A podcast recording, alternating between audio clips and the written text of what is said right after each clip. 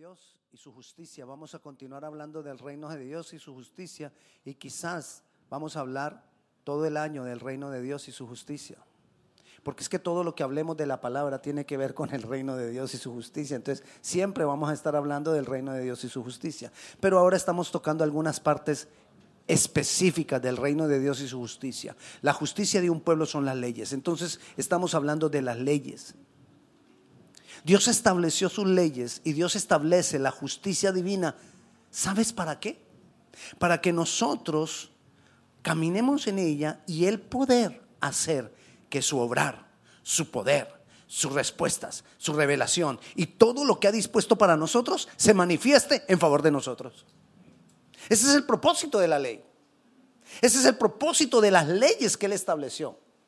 Que mi pueblo camine en ellas para que reciba bendición. Entonces, el beneficio de conocer las leyes de Dios y caminar en ellas, las leyes del reino y caminar en ellas, es recibir bendición. No es prohibición. Es darnos la forma, darnos la guía. Hey, tú quieres hacer esto, tienes que hacerlo de esta manera, porque así se hace en mi reino. Es lo que dice el Señor. Y hemos hablado, la primera vez que hablamos hace 15 días, de la ley del despojo luego hablamos de la ley de la prioridad. La ley del despojo tiene que ver con renuncia. Hablamos de la ley de la prioridad. ¿Quién tiene el primer lugar en tu vida? Hablamos de la, la ley del requerimiento. Puedes pedir, pero ¿cómo pedir? Hablamos de la ley de la autoridad, hablando de autoridad y de gobierno, porque Dios nos está preparando para tener autoridad. Y hablamos de la ley de la motivación, que la motivación nuestra para que todo lo que hagamos sea Él, amor. Ahora vamos a hablar de otra ley, la ley del uso. Es cortita la ley, uso. Y tiene que ver, vayamos una vez a la palabra. Lucas 19, 26. Si uno mira solo este versículo 26, no se acostumbra a leer y, establecer doctrina sobre un solo versículo porque se mete uno en líos. Mire lo que dice este versículo. Pues yo os digo que a todo el que tiene, se le dará mas al que no tiene, aún lo que tiene, se le quitará. Tremendo. ¿Cómo así, pastor? O sea que a los más ricos les van a dar más y a los más pobres nos van a quitar. Eso dice la ley. No, yo no quiero ese Dios. Eso si uno estableciera una doctrina en un solo versículo. Pero vamos a escuchar, vamos a leer toda la parábola. Esto termina esto es el final de una parábola que enseñó Jesús a los discípulos. Así que vamos a comenzar desde el versículo 11. Es la parábola. Para que entendamos ese versículo que suena como que, no, esto a mí no me gusta. O sea, los ricos van a tener más y los pobres vamos a tener menos. Bueno, si usted no sabía, usted y yo estamos contados dentro del 3% de la población más rica del mundo. O sea que el 97% de la población del mundo es más pobre que usted. Pero bueno, no voy a hablar de estadísticas, vamos a... Entonces, dice la, dice la palabra, les dije que fuéramos a Lucas, capítulo 19. Y dice el versículo 11, Oyendo ellos estas cosas, prosiguió Jesús y dijo una parábola por cuanto estaba cerca de Jerusalén, y ellos pensaban que el reino de Dios se manifestaría inmediatamente. Dijo pues, un hombre noble se fue a un país lejano para recibir un reino y volver. Ese hombre noble está representando al mismo Jesús, que dejó a los discípulos y se fue. Y llamando a diez siervos suyos, antes de irse, les dio diez minas. Mina es una unidad de dinero. Y les dijo, negociad entre tanto que vengo. O sea, él prometió que iba a volver. Estamos hablando de Jesús. Pero sus conciudadanos le aborrecían y enviaron tras él una embajada diciendo, no queremos que éste reine sobre nosotros. Sabemos que en el mundo hay mucha gente que no quiere que Jesús reine sobre ellos. Aconteció que vuelto él, o sea, volvió. Y Jesús volverá. Y Jesús vendrá pronto.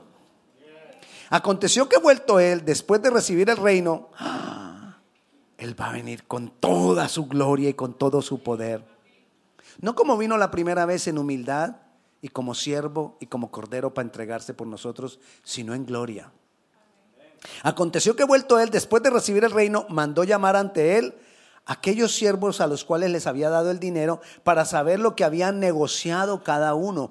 O sea que Dios nos va un día a preguntar a nosotros, ven, ven, ven, quiero saber qué hiciste con lo que te di. ¿Qué uso le diste a lo que te di? Vino el primero diciendo, Señor, tu mina ha ganado. O sea que el que hizo, la puso a producir. Él le dijo, está bien, buen siervo, por cuanto en lo poco has sido fiel, tendrás autoridad sobre diez ciudades. No lo dice ahí, esto te lo digo yo. O sea, no es doctrina, no lo establezca como doctrina, pero para mí esa autoridad sobre diez ciudades la vamos a tener nosotros en el milenio. Porque la palabra de Dios dice en Apocalipsis que Jesucristo vendrá y gobernará la tierra con sus siervos por mil años. Y aquí dice que le va a dar a los que fueron fieles y le dieron buen uso a lo que Dios les dejó. Cuando Él venga, entonces les va a dar autoridad sobre ciudades. ¿Lo tiene? Bueno. Vino otro diciendo, Señor, tu mina ha producido cinco minas. Y también a este dijo, tú también sé sobre cinco ciudades. Es decir, de acuerdo al uso que le demos a lo que Dios nos dejó, Dios nos va a dar. Vino otro diciendo, Señor, aquí está tu mina, la cual he tenido guardada en un pañuelo. Porque tuve miedo de ti, porque cuanto eres hombre severo, que tomas de lo que no pusiste y ciegas lo que no sembraste. Ah, él conocía al, Señor. Él sabía que el Señor recoge donde no sembró. Eso es una característica de Dios. Dios tiene la capacidad de abrir ríos en el desierto y recoger donde no sembró. Lo tiene. Eso mismo se lo dijo el hombre. Entonces él le dijo, mal siervo, por tu propia boca te juzgo, porque sabías que yo te iba a demandar que lo pusieras a dar fruto sabías que yo era hombre severo, que tomo lo que no puse y que ciego lo que no sembré. ¿Por qué pues no pusiste mi dinero, aunque sea, ese aunque sea mío, en el banco, para que al volver yo lo hubiera recibido con los intereses? Lo guardaste en un pañuelo. Y dijo a los que estaban presentes, quitadle la mina y dásela al que tiene diez. ¿Por qué se la dio al que tiene 10? ¿Porque es que al que más tiene más le doy? No. Porque ese le dio buen uso. O sea, Dios podía confiar en aquel que le dio buen uso a lo que el Señor le había dejado. Ellos le dijeron, Señor, pero es que el que tiene 10 minas ya tiene 10 minas. Y ahí es cuando Jesús le responde, pues yo os digo que a todo el que tiene se le dará, mas al que no tiene, por no haberlo puesto a producir, por no darle el uso correcto, se le quitará. Esa es la ley del uso. La pregunta es, ¿qué hacemos con todo lo que Dios nos ha dado? La pregunta es, ¿qué hago con los bienes? ¿Qué hago con los dones? ¿Qué hago con las habilidades? ¿Qué hago con, ayúdeme, los talentos? ¿Las qué? La misma vida que Dios me ha dado, todas las bendiciones, todo lo que Dios me ha dado, ¿qué estoy haciendo con eso? ¿Qué hacemos con lo que tenemos? Incluso sé lo que tengo o ni siquiera he identificado lo que tengo quizás muchas veces ni siquiera he identificado lo que Dios me ha dado. ¿Lo estoy haciendo fructificar o lo dejo morir? ¿Qué uso le doy? Y si le doy un buen uso, ¿ese buen uso es para mí o es para el reino? Porque es la otra. Él está buscando que le demos buen uso para el reino. Porque es una ley del reino. No para ti, no para tu reino, sino para su reino. Porque cuando Él nos deja algo y se va y regresa, es para saber con quiénes cuenta para reinar.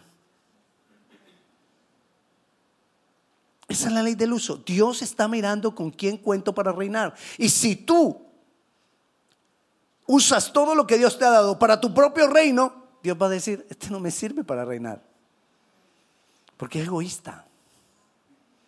Porque todo lo usa para sí mismo. Si yo lo hago fructificar para mí de una forma egoísta, un día me lo va a demandar. Pero si lo hago fructificar para el reino, recibiré más. Pero de lo contrario, lo que tengo, dígalo usted, me será quitado. Si yo no lo hago, producido. Si yo no le doy, buen uso. Si yo no lo uso para el reino de Dios, ¿qué hacemos con todo lo que Dios nos ha dado? ¿Verdaderamente lo estoy usando para que el reino de Dios crezca? Y eso tiene que ver con la fe. Jesús les dio una lección de fe a los discípulos. Un día antes de la Pascua, de la última Pascua. O sea, un día antes del día antes que Jesús fue entregado, es decir, unos dos días antes. Jesús iba hacia Jerusalén con los discípulos y le dio hambre y vio una higuera. ¿Y qué dijo? voy a, tomar del fruto porque lo que debe hacer la higuera es darme fruto para comer. Y fue a la higuera y la higuera no tenía fruto. Y entonces Jesús le dijo a la higuera, por cuanto no le has dado uso a lo que eres, te secas. Y siguió. Cuando venían de regreso, Pedro se acercó a la higuera y ¡Ah! Jesús, la higuera que le dijiste ayer que se secara está seca. Pues claro, si yo le dije que se secara. Bueno, así no le dijo Jesús, pero yo le hubiera dicho así. Y me imagino que algo así por ahí parecido, porque ya tenían confianza, ya andaban casi tres años juntos. Le dijo Pedro, claro. Es más, Pedro le dijo en ese momento, Pedro, es más, si tú le dijeres, así como yo le dije a la higuera, si tú le dijeres a un monte creyendo que se quite, el monte se quitará, les estaba dando una lección de fe con lo de la higuera. Cuando tú le das buen uso a las cosas, tú recibes una lección de fe. Porque Dios confía en ti y la fe viene de Dios. Lo que vemos cuando, cuando Jesús dijo, al que tiene se le dará más, fue una actitud de confianza con el que le da buen uso a las cosas de Dios o a las cosas que Dios nos ha dado, que es todo. ¿Cuál es el uso que yo le doy a las cosas? Hay muchas cosas que tú tienes. Hay muchas capacidades que tú tienes. Hay muchos talentos que tú tienes. Hay bienes que tú tienes. Hay dinero que tú tienes.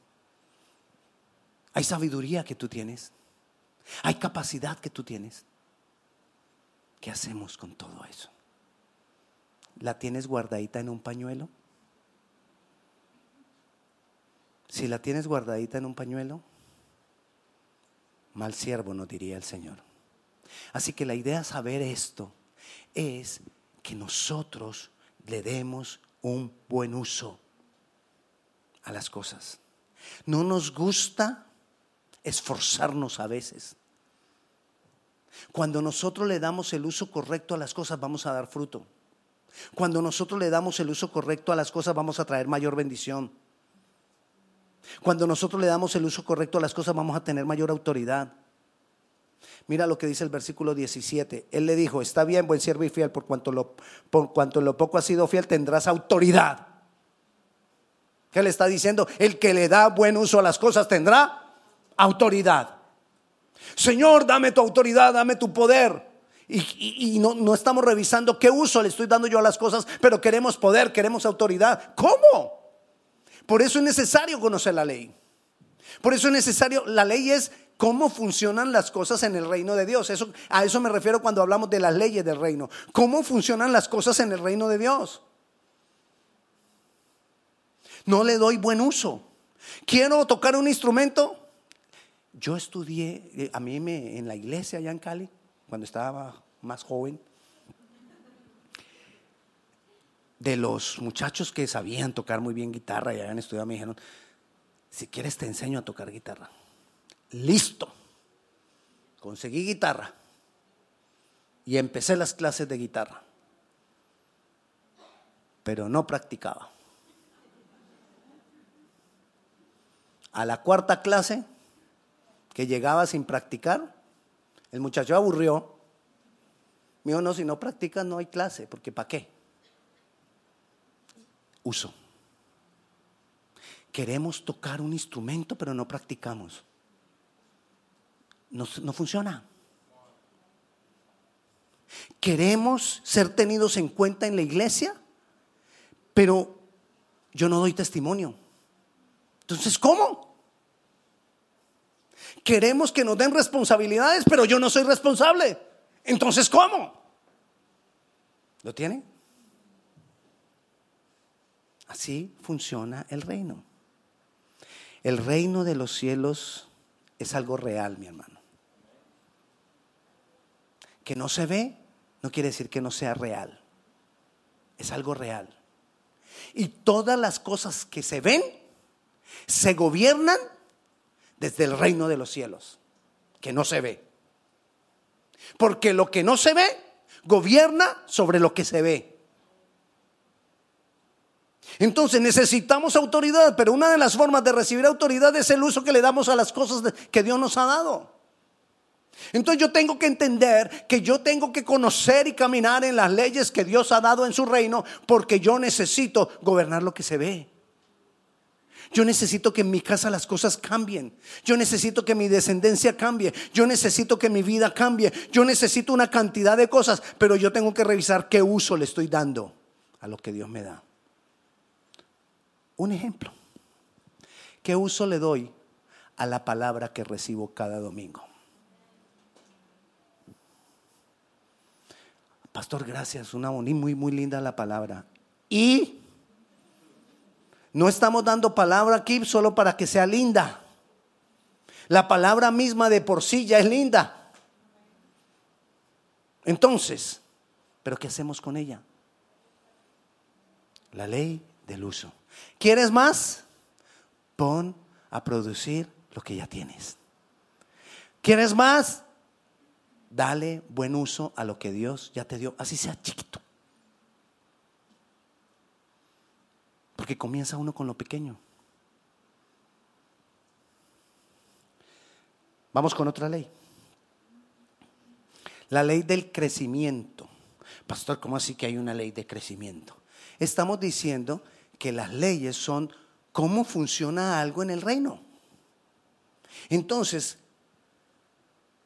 cuando hablamos, cuando hablo de la ley del crecimiento, estoy queriéndote decir que esta ley establece que el rey quiere que en su reino toda persona crezca. Él quiere que todos crezcamos. Y nos lo ha enseñado en diferentes pasajes y a través de diferentes hombres que escribieron la palabra. Pablo nos habla del crecimiento. Los discípulos nos hablan del crecimiento. Todos los, el Nuevo Testamento nos habla del crecimiento en el conocimiento de Dios y su palabra.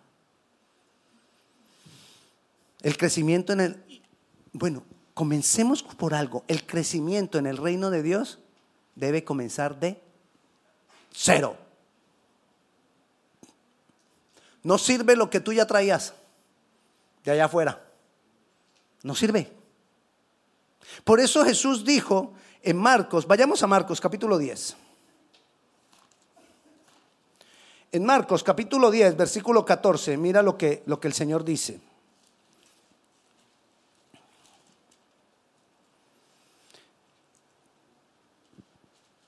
Viéndolo Jesús se indignó. Bueno, le voy a leer desde el 13 para que se ubique. Y presentaban niños para que los trajese y los discípulos reprendían a los, que les, a los niños que los presentaban. Viéndolo Jesús se indignó y les dijo, dejad a los niños venir a mí y no se los impidáis, porque de los tales es el reino de los cielos. De cierto os digo que el que no reciba el reino de Dios como un niño, no entrará en él.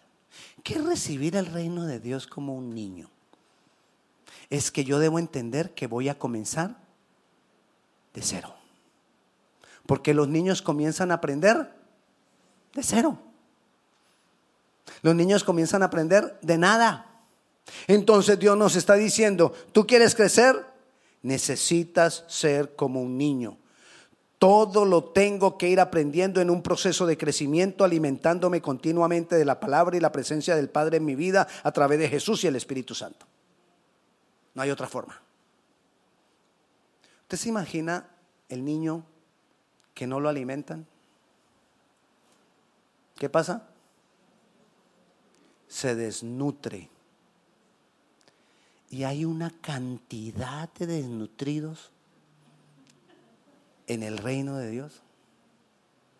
¿Por qué? No se alimentan. Y entonces el niño desnutrido no crece.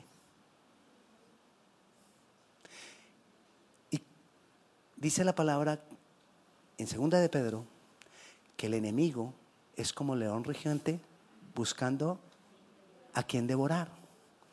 ¿Y a quién devoran los leones? A los débiles, enfermos y que no crecen. Entonces podemos ser presa fácil del enemigo. Puedo haber estudiado mucho allá afuera. Es más, puedes haber estudiado teología.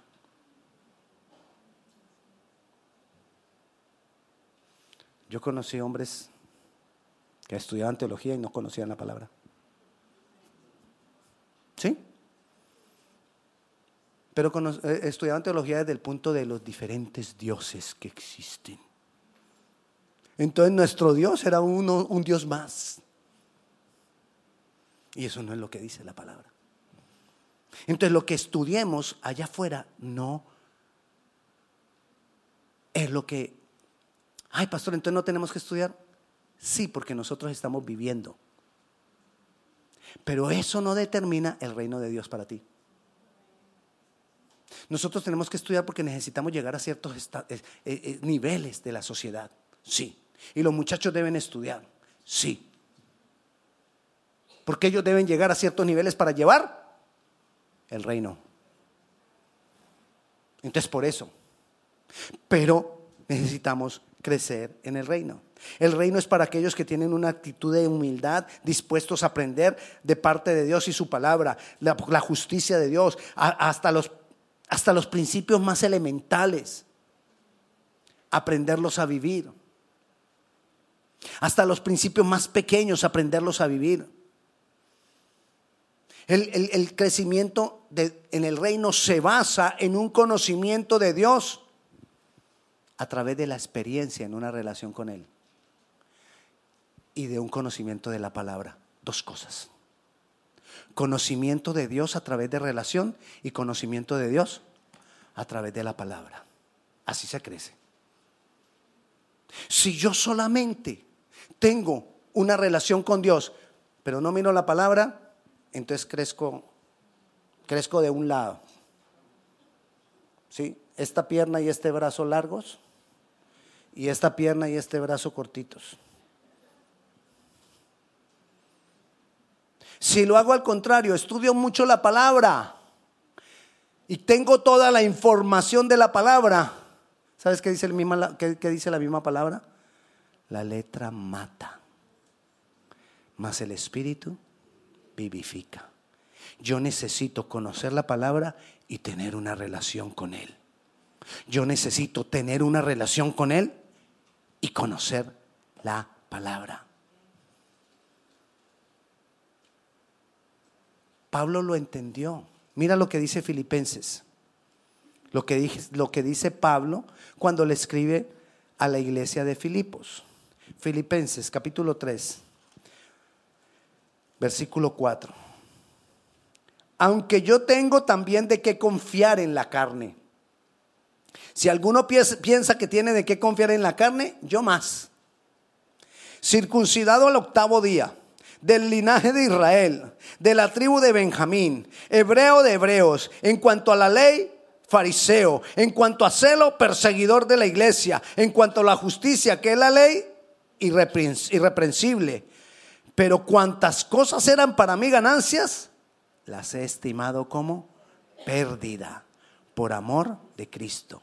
Y ciertamente aún estimo todas las cosas como pérdida por la excelencia del conocimiento de Cristo Jesús mi Señor, por amor del cual lo he perdido todo y lo tengo todo por basura para ganar a Cristo.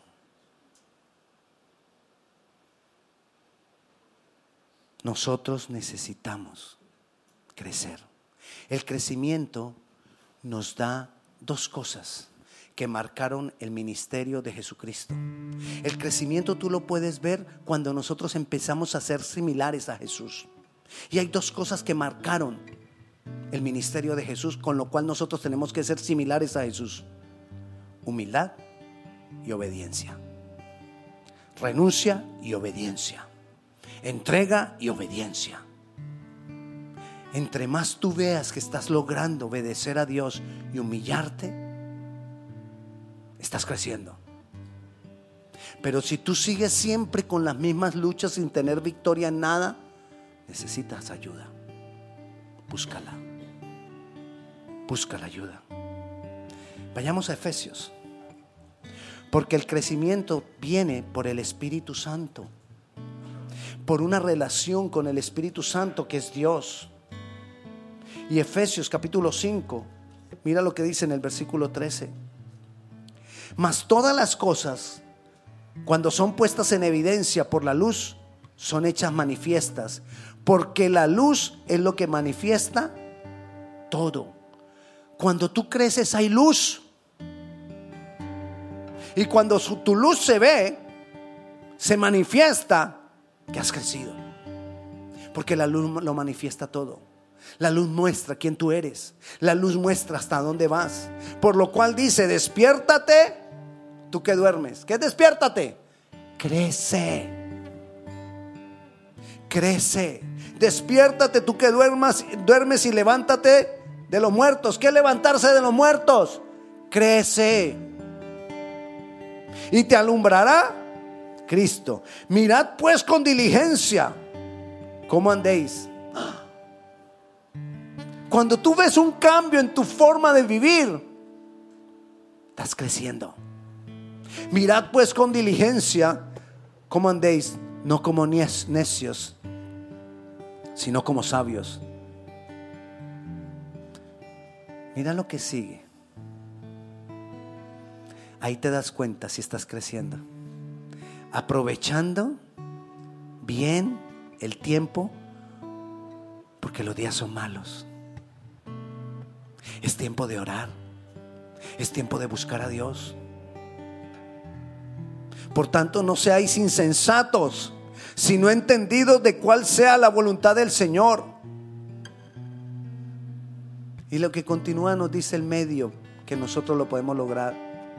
Por tanto, el que sigue, no os embriaguéis con vino, en lo cual hay disolución, sino sed llenos del Espíritu Santo. Busca la llenura del Espíritu Santo. Busca ser lleno del Espíritu Santo. Busca relacionarte con el Espíritu Santo.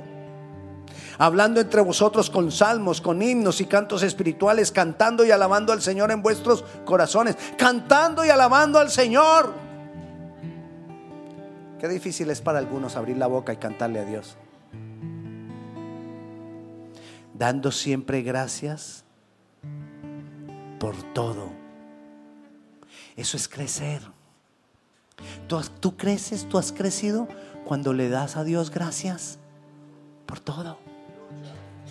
Cuando podemos darle gracias aún en medio de la dificultad. Cuando podemos darle gracias en medio de necesidad. Cuando le podemos dar gracias aún cuando estamos bien. Porque a veces cuando todo está bien se nos olvida darle gracias al Señor dando siempre gracias por todo al Dios y Padre en nombre de nuestro Señor Jesucristo.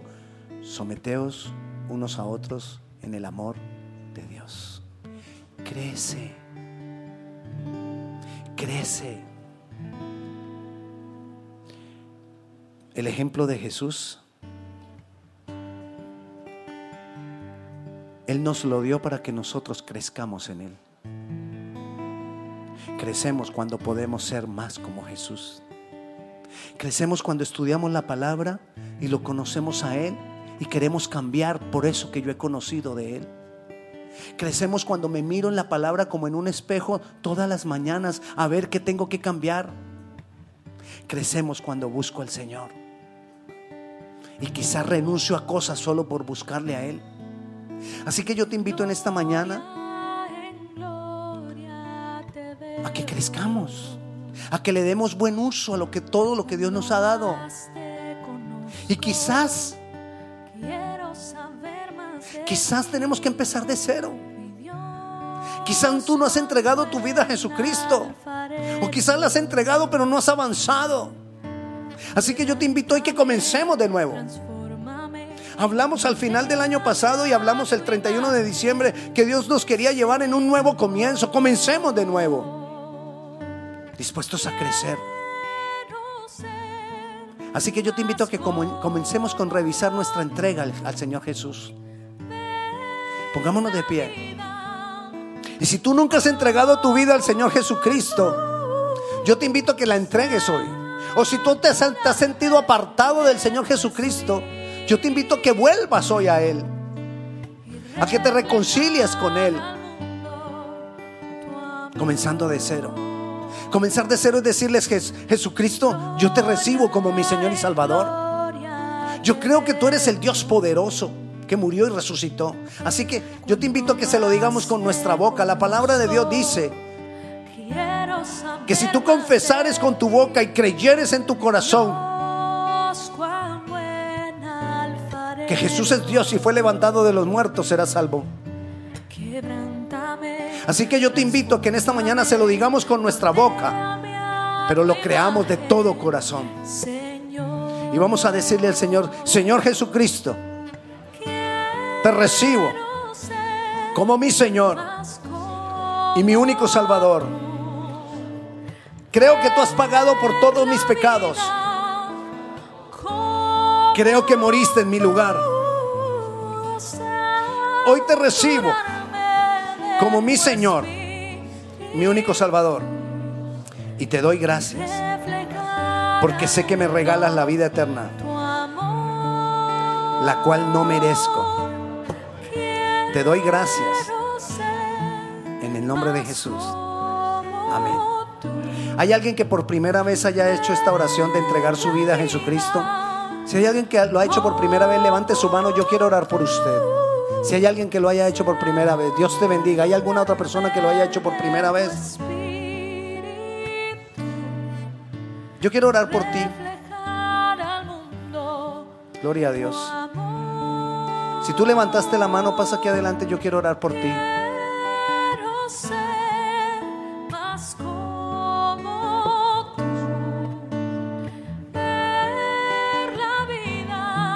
Padre Celestial, te damos gracias por la vida de Luis, por la vida de Soraya. Padre Santo, Señor, nosotros declaramos, oh Dios, que tú los recibes y los tienes en tu mano que tú los escondes en los agujeros de tu mano, Señor. Padre Celestial, bendícelos, obra en sus vidas, manifiéstate a ellos, Señor. Padre Celestial, abrázalos con, con, tu abrazo de amor, Señor. Muéstrales tu caminar, muéstrales tu andar, revélate a sus vidas, Señor. Señor, y tu palabra dice que los que hemos escuchado tu palabra y hemos creído al Evangelio de la salvación, somos sellados con el Espíritu Santo de la promesa. Y yo declaro, Padre Celestial, por lo que dice tu palabra, que ellos son sellados con el Espíritu Santo de tu, de, de tu promesa. Señor, y te doy gracias por ellos. En el nombre de Jesús. Te damos gracias, Dios. Te damos gracias, Señor. Levanta tus manos, Padre Celestial. Yo bendigo la vida de mis hermanos. Y declaramos que aprendemos de tu reino y que decidimos caminar en tu reino. Señor, decidimos obedecerte, decidimos darle buen uso a las cosas que tú nos has dado. Decidimos crecer, comenzar de cero, comenzar desde niños y decidimos crecer aprendiendo de ti, en una relación contigo personal. puesto los ojos en la palabra de Dios. En tu nombre Jesús. Amén y amén. Y la paz de Dios sea con cada uno de ustedes. Dios les bendiga.